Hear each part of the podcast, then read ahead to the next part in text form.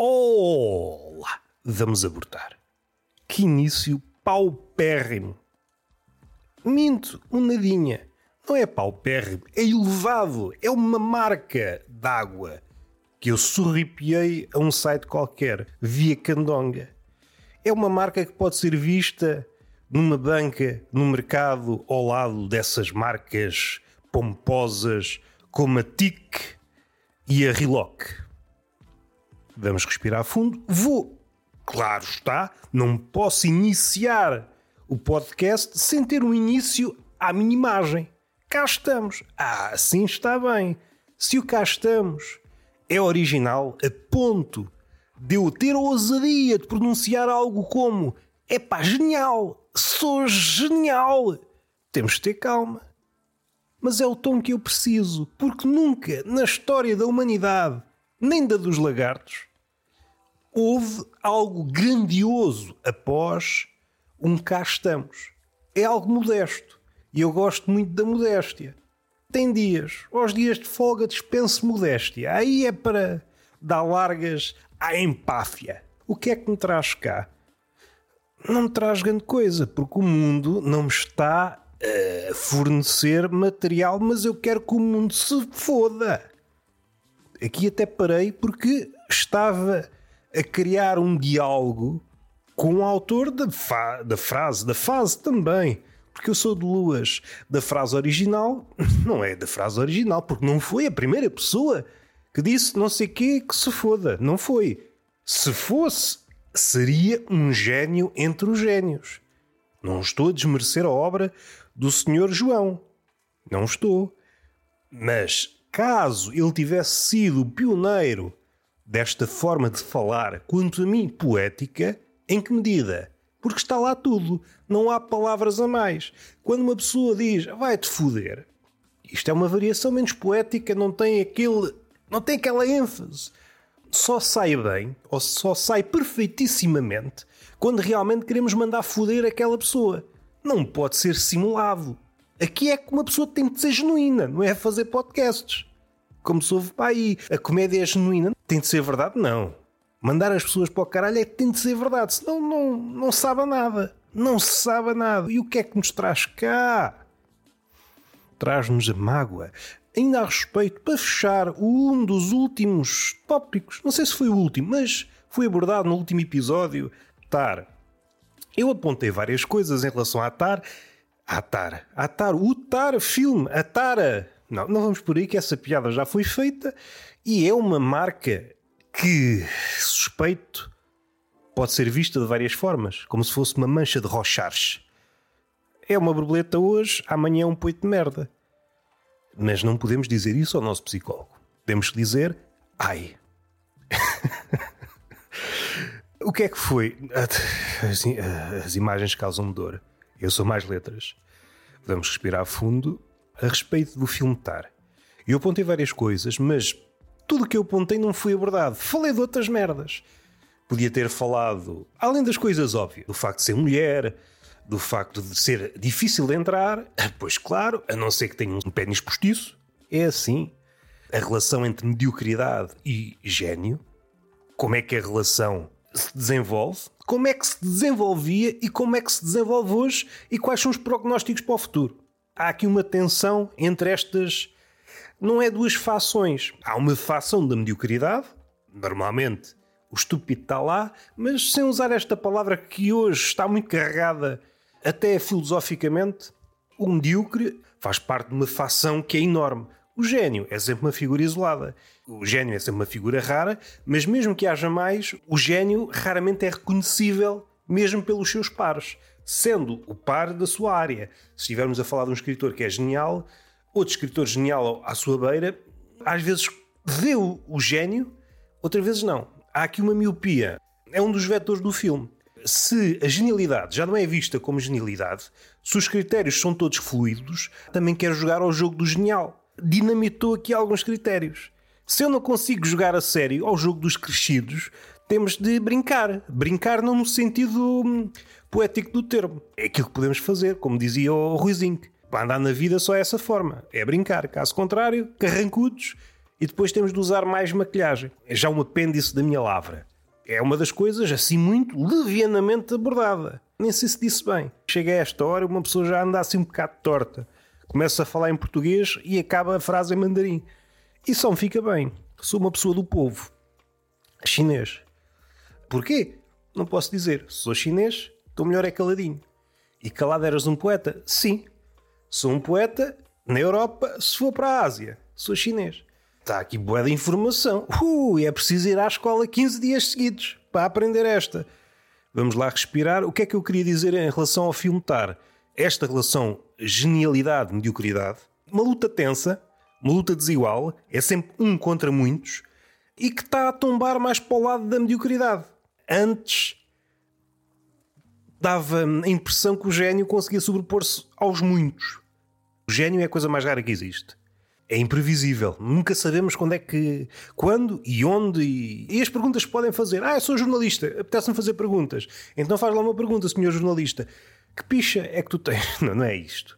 Porque o jornalista também anda assim. Já vemos de falar dos jornalistas, das entrevistas e dos entrevistados, que há aqui uma coisa que me está a fazer chão às tripas. Esta dinâmica que é uma palavra que se usa hoje por tudo e por nada, e o verbo idem, eu não faço, eu dinamizo. Opa, tu és de outra casta. Eu só aprendi a fazer coisas. Não consigo dinamizar coisas. Ia com caraças. A respeito da brincadeira que há pouco usei assim um bocadinho de lado, assim com efeito, há aqui uma redundância poucas vezes celebrada. Nós devemos celebrar até as redundâncias. Como? Pelo menos duas vezes. É assim é que se celebra a redundância. Quando falamos de meta-abordagem, meta-comédia, meta-ficção, tocando, tocando porque nós temos mãos é para tocar, somos espanhóis, ou pelo menos é assim que os alemães nos veem e todo o resto do mundo, e o resto do mundo, se é para ser espanhol é para tocar à vontade. E já me perdi. Começo aqui nestes apartes e depois perco-me. Porque eu saio de casa sem bússola, sem mapa e não tenho dados móveis para pôr o GPS. Google Maps. Ah, também isso não me serve nada, porque ligo os dados móveis, depois não sei escrever e depois anda. O Google Maps anda-me a sugerir sítios assim ao calhas. Quando sei que estou em Plutão. Ah, mas Plutão é um planeta. Então, mas eu quero ir para sítios pequenos, pá. Sítios grandes não me convidem. Uma coisa que eu apontei é uma coisa que me faz muito sentido e estou aqui a ponderar até que ponto é que posso dizer, porque há um trabalho que pode ou não sair em formato escrito, a relação sinal-ruído. Isto pode ser celebrado. Está a falar das redundâncias, não é? Eu estou aqui com muitos pratos a rodar. Sou o quê? Sou empregado de mesa. Podia ser um artista circense, aqueles pauzinhos e vá pratos a rodar e pratos a rodar, sim. Mas parece muito mais prático.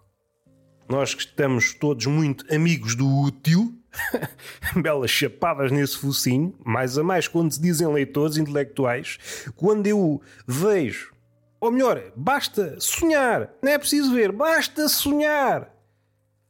Que um intelectual diga, que elogie o útil, eu valo logo de casa. E agora, não sei se vocês ouviram, não sei se tiveram essa sorte, mas foi uma espécie de mini arroto. Conseguiram ouvir? Não. Eu depois meto no Patreon. A brincadeira, a meta-abordagem na meta-comédia. A meta-comédia é uma redundância por si só. Porque a comédia é uma brincadeira. A brincadeira não estou a falar da brincadeira em criança, estou a falar da brincadeira em adulto. A brincadeira em adulto, mais propriamente na área artística, parte do princípio que já dominamos o esqueleto da coisa. É sempre uma meta-abordagem. A comédia é sempre uma meta-abordagem. Quando dizemos meta-comédia, estamos a dizer meta-meta-abordagem. Espero que tenha ficado claro. Só para não. Regressando com outro espírito. sou asmático, eu às vezes até me esqueço de dizer. Regressando com outro espírito à casa assombrada e, bem recebidos pelos fantasmas, os nossos e dos outros. E o planeta é um T0, não há forma de fugir. Ainda bem, porque são 7 mil. Eu não sei se ainda são 7 mil, acho que já é 8 mil milhões de pessoas, não é? Para aí? Não, não tenho contado. Nos últimos dias não tenho contado. E que vocês estão sempre a morrer e a nascer. Eu, em pequeno, passava as tardes a contar formigas, mas isto é verdade. No Alentejo não tinha nada para fazer, punha-me debaixo do tanque, deitado debaixo do tanque, e via um carreirinho de formigas e punha-me a contar formigas. Naquela altura só havia o canal 1 e o canal 2, e às vezes nem apanhava. Não havia grande coisa a fazer, a minha avó não me deixava brincar na rua no pino do calor. Ai meu Deus, está o sol, ainda apanhas cancro nas pestanas. E eu, opa, tenho que ficar à sombra. É à sombra, cara, tu vives à sombra. Se tu fores para o sol, eu não te faço o ovo estrelado. Isto não é de agora, quando se fala do interior desertificado, já havia uma semente de deserto e era só velhos. Velhos, daí nasceu a minha proximidade com o velho. Sei falar na língua do velho, eu próprio estou a caminhar para lá, desconfio. Um velho que me plantou a semente da velhice no rabo. Sem segundos sentidos, apenas metaforicamente falando. Se não fosse isso, ainda hoje era novo. Mas pronto, os velhos são assim, macacos. E o velho também ciente. O velho alentejano, não sei como é que é o velho nas outras zonas. Sol, opa, não me apanho na rua. Uma cesta ou estou à sombra. Uma sombra que eu reconheço como sombra, não é uma sombra de fugida. Esta sombra dura-me até às tantas. E eu estou aqui. Porque eu não me vou mexer. Não vou sentar-me. Isto é só para gente que não tem cabeça. Vou sentar-me aqui para daqui uma hora ter que fugir porque o sol já veio para cá. Porque era isto que a minha avó dizia. Já não bastava sentar-me à sombra. Tinha que me sentar à sombra num sítio que permanecesse à sombra durante muito tempo. Sente-me à sombra. Ah, pá, não estejas aí que daqui uma hora isso está ao sol. ah, belos tempos. Belos tempos a contar formigas. Formigas, T0, muitas pessoas. Muitas pessoas é bom para quê? Esta metáfora é boa. Se bem que é aqui que vemos a fraqueza da linguagem simbólica. Muitos teólogos, ah, a força da linguagem simbólica. Calma lá, senhor teólogo, porque se realmente isto tivesse algum poder factual, dividíamos as despesas com 8 mil milhões de pessoas. E, parecendo que não, no contexto atual, em que já ninguém pede menos que infinito e mais três infinitos de adiantado, como calção, não impei, não impei que é para a gente não se chatear. Da brincadeira e da meta-abordagem, da redundância, já acabei. Ao sinal ruído, duas pontas, entre muitas outras que podia falar. E há lá uma parte, eu por acaso tenho apontado para verificar. Não sei em que livro é que Schopenhauer escreveu que há uma relação entre a inteligência e a nossa resistência ao ruído. Segundo, eu entendi, se bem que eu não sou modelo para nada, quanto mais sensíveis ao ruído, mais inteligente é o bichano. O bichano, neste caso, não é um gato, é um ser humano. Isto é tudo muito bonito. Não sei até que ponto isto é verdade, não sei até que ponto a inteligência não está ligada ao foco. E o foco também serve para nos abstrairmos do que está à volta é uma forma possível de estar no mundo. Blindarmos-nos apesar do ruído. Se bem que tem limitações. Há momentos em que o barulho estilhaça a coraça que possamos ou não fazer. Outra abordagem, e esta aqui liga com aquilo que eu eventualmente poderei mostrar um dia, quando eu for velho, encontrarem na arca de pessoas. É lá que guardas, não tem espaço já em casa. Quando acabo de escrever uma coisa, põe na arca de pessoa. E depois os pessoanos, oportunistas, ficam todos contentes. Qualquer coisa que se encontre na arca ou nas arcas de pessoa, até na arca frigorífica. No outro dia, um pessoano encontrou um besugo Pai, foi de Fernando Pessoa. Vou já escrever um livro sobre isto. Não sei se vocês estão a par, gostam de acompanhar estas refregas literárias. Não sei se ainda está a decorrer, mas durante algumas semanas, há duas semanas é que teve o ponto alto, foi um conjunto de hum, várias etapas. Já disse, não sei se foi aqui, se foi no Tortuga de Mentirosos, que tenho um gostinho. Meu paladar aprecia contactar com estas rixas entre literatos. Primeiro porque o nível está muito lá em cima e percebe-se que, sob esse verniz, há qualquer coisa tumultuoso. Outra razão é porque é uma coisa demorada, ao contrário das indignações atuais. Leva tempo e é por levas. Agora é uma coisa, pensamos está a acabar, é renovada e depois há outro episódio. É uma espécie de série. Isto tem uma certa beleza. É alguém que prepara a indignação, não é ir para o Twitter dizer oh, bandidos, vampiros, chupistas e ativistas. Não, era só para acabar em isto. Vamos respirar fundo. O que é que eu ia dizer que já me perdi? Já me perdi. Eu estou assim, estou perdido de amores pelo desnorte. E não é o podcast do Vitor Sá. Estou aqui, abraços com esta miséria que é a minha cabeça. Está a falar de estar, a razão sinal ruído, a inteligência, a nossa resistência ao ruído. Há uma ideia da tortura chinesa que é mais ou menos isto: é fácil enlouquecer um homem. E a ideia é gota a gota nasce o dragão. Esta é a forma asiática, gota a gota nasce o dragão. Dostoiévski também dá uma chega. É muito fácil enlouquecer um homem. Não é pedir-lhe coisas difíceis. Se querem levar um homem à loucura, as mulheres podem passar à frente porque elas sabem. Basta obrigar um homem a encher e a esvaziar o balde com areia ou com água, ou seja o que for, obrigá-lo a fazer tarefas repetitivas até a náusea. E um homem enlouquece. É muito fácil. Esta arquitetura da sanidade é pá, facilmente desmoronável. E até estou a utilizar palavras que sim, senhor. Você passa na alfândega, fica lá o vocabulário todo. Você não pode andar com isto aqui. Você está a ostentar a língua, meu amigo. É só o Einstein que pode? Isto é para quem percebe. Ou para quem tem, como eu, a fotografia do Alberto na carteira. Não tenho filhos? Agora não ponho uma fotografia na carteira? Ponho a fotografia do Alberto Einstein. Como é que isto há de ser daqui a uns anos?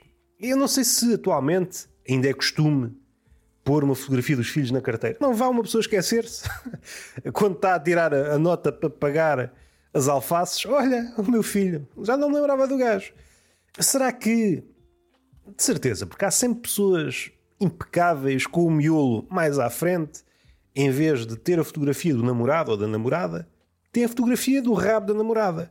E assim que abre a carteira, está naquela altura, ei caraças, fogo e as coisas estão todas a aumentar. São os avelãs, são os tomates, são os pepinos, são caralhos, são as merdas todas. Depois abre a carteira para pagar, olha, o rabo da minha namorada e fica feliz. São as pequenas coisas. Neste caso não é as grandes coisas, porque era um rabo grande e gostoso. Não vamos aqui comentar rabos, cada um tem o seu rabo e cada um gosta do seu rabo e não vamos por aí. Já fechei todas as pontas, já fiz aqui um nó e joguei ao mar. Estava atado ao tornozelo de uma vítima, vá, vamos chamar a vítima. Inspirei-me nos mafiosos, eles é que faziam isso, atavam às pernas de alguém. E é bonito porque o rio também não é só para ter peixe e algas poluição. Também necessita de pessoas no fundo. Aumenta a fauna, porque fala-se muito do clima. Desaparecem todos os dias espécies não sei quê. Opa, mais uma espécie. A máfia está a aumentar a biodiversidade, a pôr corpos no fundo do rio. São ativistas. Só falam da Greta, mas depois esquecem-se do mafioso. Se calhar estiquei um bocado, não? Estiquei, estiquei. Aqui uma coisa que me faz muita confusão, não me quer chatear, até porque já não tenho idade para isso. Há aqui uma coisa que eu vejo repetidas vezes e não vejo ninguém a passar-se dos cornos. Não está confinado a um grupo. Aquela ideia do historiador que tem aquelas as cinco leis da estupidez ou coisa que o valha, o estúpido está em todo lado. É mesmo essa a palavra, mediocridade. Vamos utilizar a mediocridade porque também serve. Há aqui um jogo que me parece revelador do século em que estamos. E é perigoso quando dizemos isto porque nós, enquanto filhos deste século, muita gente, sobretudo os mais novos, não gostam de negrir o século, porque se eu estou a negrir o século, isso faz de mim falhado. Há falta de melhor termo. Podíamos agora desnovelar a palavra falhado. O que é que eu quero dizer com falhado? Mas não vamos por aí. O nosso século é que é, porque se é, então eu também ganho alguma coisa com isto. É por isso que é muito difícil aferir estes preciosismos, estas coisinhas. Disse preciosismo, mas depois disse coisinhas, que é para agarrar os dois públicos. E o culpado não é só um, não é só os entrevistados, não são só os jornalistas, não é só um grupo de entrevistados, não são só os escritores, não são só os poetas, não são só os humoristas, não são só. É toda a maralha. É toda a maralha. E ninguém diz: epá, foda-se, calem-se lá, o caralho. Quem eu vi, não por estes modos, mas quase, se trouxéssemos, levássemos à bimbi, o que sairia era mais ou menos isto. Também já me debrucei para trás na box, em alguns episódios aqui e ali, já me indignei, rabujei. Eu gosto é de rabujar. É o jornalista que não consegue sair do óbvio e o entrevistado não consegue sair do óbvio.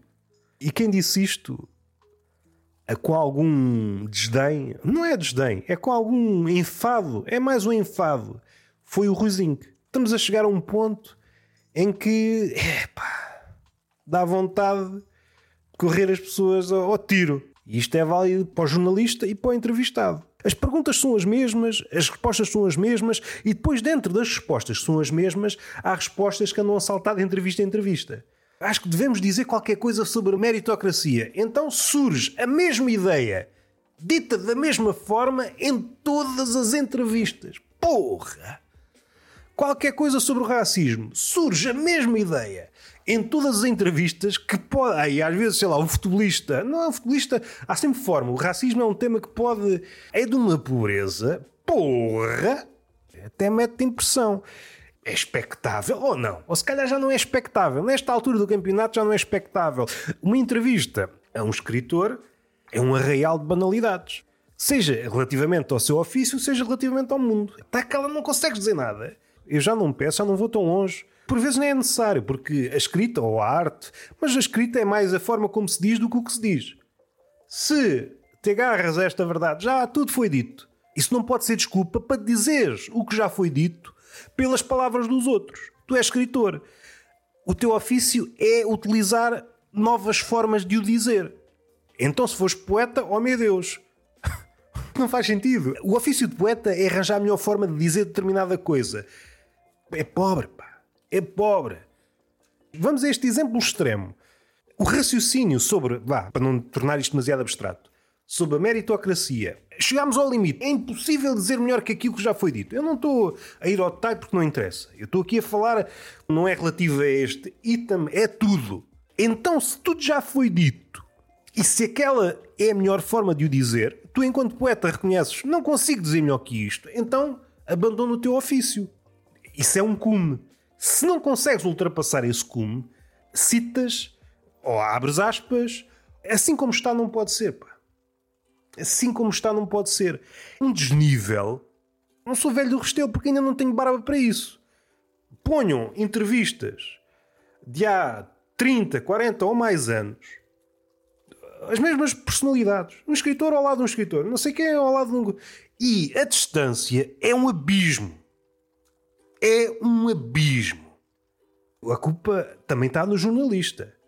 Mas, mas, mesmo que o jornalista faça aquelas perguntas formatadas, cabe a quem responde dar-lhe a volta. Ainda mais se for da área das letras.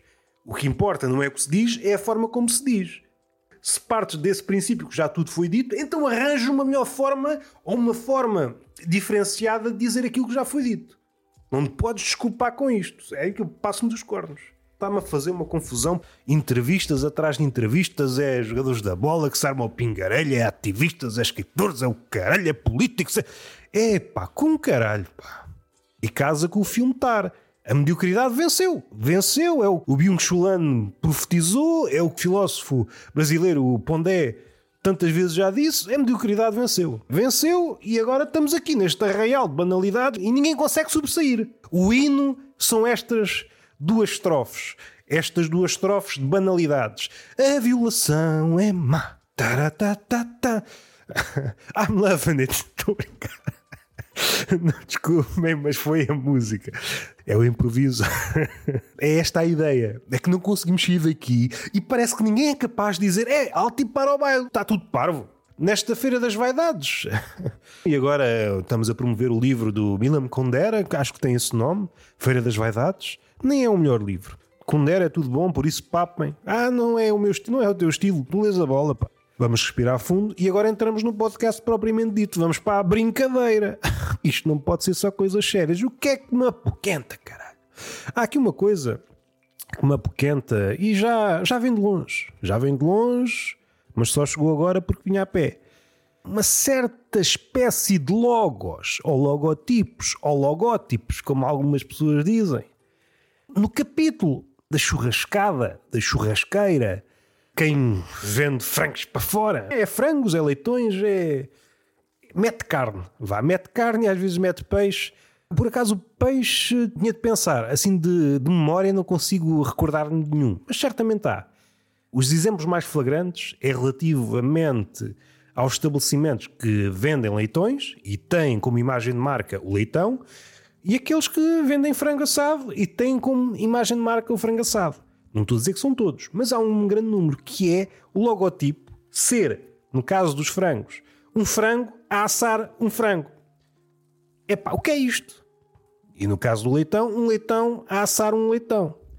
Ora, andamos todos malucos. Mais a mais, o leitão ou o frango estão sempre sorridentes. que é isto? Pá, mas é canibalismo? Estamos a promover canibalismo via design gráfico? E ninguém diz nada. Eu sou pelas causas. Ah, não sei que és pelas causas. Ai que eu uso faturas digitais para não mandar abaixo as árvores. Mas depois promoves o canibalismo. Tu não vês com coisa. É que não faz sentido. Está um frango a assar outro frango. O que é que aquele frango tem de especial? Mais, como é que aquele frango arranjou as mãos? Estava em vias de ser morto e ele, não, não, não, não, não. Eu tenho aqui umas poupanças, vou comprar umas próteses. e a partir de hoje vou para a grelha. E o carrasco. De certeza? De certeza. O meu sonho é trabalhar numa churrasqueira. Então vá. Que vida é esta do frango quando chega à casa? Então, querido, o que é que fizeste? A galinha. E às vezes não está, por isso tem que estar sempre a trocar de mulher. Às vezes chega, às vezes não está. Olha, pergunta ao Pinto: o que é que é feito da tua mãe? Olha, deu em cabidela. Quando está, o que é que foste fazer? É pá, prefiro não falar, não gosto de trazer trabalho para casa. O que ele ganha no trabalho gasta depois em psicólogo. Imaginem estas sessões: está deitado ou em cima de um poleiro, porque é um galo, a falar com o psicólogo, que é uma pessoa humana, como se costuma dizer hoje sem rir, e isso é que me entristece. Pessoas que dizem uma pessoa humana com um semblante sério. O que é que se passou aqui que eu tive fora? Imagina esta conversa. Isto é quase material para Rick e Morty. Epá, eu, eu, eu, eu, eu, eu trabalho num sítio onde aço os meus pares. E a psicóloga, isso faz de si um ímpar. E, e o frango, hum, não, não estou para brincadeiras. Gostava que vocês pensassem nisto. Não faz sentido. No Algarve, então, há mesmo muitos frangos a assar outros frangos. e está sempre a rir, é, está-se a rir. Ou se não é aquele riso de, de ator, está a rir-se, mas por dentro está a morrer. E é por isso que de vez em quando talvez haja uma renovação de logotipo. Nós pensamos que é o mesmo frango, mas não é, já outro. O gajo matou-se, deu um tiro na crista. Pensem lá nisto. Outra coisa que me apoquenta, eu sei que são assuntos muito possantes, eu não consigo dar com pessoas sem dentes. É, há pessoas assim. Primeiro, isso é errado. Eu vi-te abraçado a um puto que nasceu há 15 dias. Eu gostava de interromper esse abraço. Olha, é só para dizer que tu não gostas das pessoas sem dentes. É verdade, não me lembrava. E deita o puto no caixa de lixo. Assim é que me cativa. Uma pessoa coerente. Se não gosta de pessoas sem dentes, atira o puto. Põe-lhe uma placa, que é para ninguém desconfiar. Por acaso acho que faz falta. Aquele tempo em que os putos os dentes ainda não apareceram, é pá, ponha uma placazinha no puto que é para não parecer tão mal. Estou descascado aí na cara. Vamos assumir que essa pessoa tem esse critério. Eu só me dou com pessoas com dentes. Vamos lá ver, podemos perder um dente. E não estou a dizer do dentista, etc. Vamos lá com os dentes todos e, e ficamos sem dentes. Há uma zaragata e o dentista parte-nos a boca toda. Olha, ao menos sai barato porque é melhor assim, ao preço que o dentista está. Se ele tirasse os dentes um por um, já viram? Ficavam a vida toda a pagar a, a porrada. Mas pode dar-se o caso. Mas eu nem sei o que é que ia dizer. Mas uma sessão de pancadaria? Sim, pode ser. Antes da sessão de pancadaria, estão num bar. Estão num bar a conversar, um grupo de amigos. Todos os amigos têm dentes. Olha, vou ali ao bar. Há ali uma zaragata. Leva um murro, leva dois, leva três. E se leva três, leva quatro também. E o último, arranca-lhe um dente. Vamos lá para fora para acabar isto, que eu só com quatro murros não me governo. Leva mais murros, leva mais pontapés, leva mais cabeçadas. E vocês, entretanto, já estão a acompanhar o caso, mas não intervir, porque vocês são contra a violência, vocês estão sentados, não sabem quanto tempo é que dura a batalha, se é para assistir uma luta, não é para criar varizes. Entretanto, a luta acaba, o vosso amigo todo ensanguentado já perdeu meia dúzia de dentes. Vocês chegam ao pé do vosso amigo e dizem: Olha, gostei muito de conhecer. Um final anticlimático. Se é triste, pode ser, mas ao menos é coerente. E está feito. Beijinho na boca, uma palmada mesmo daquelas que vocês adoram, numa das nádegas e até à próxima.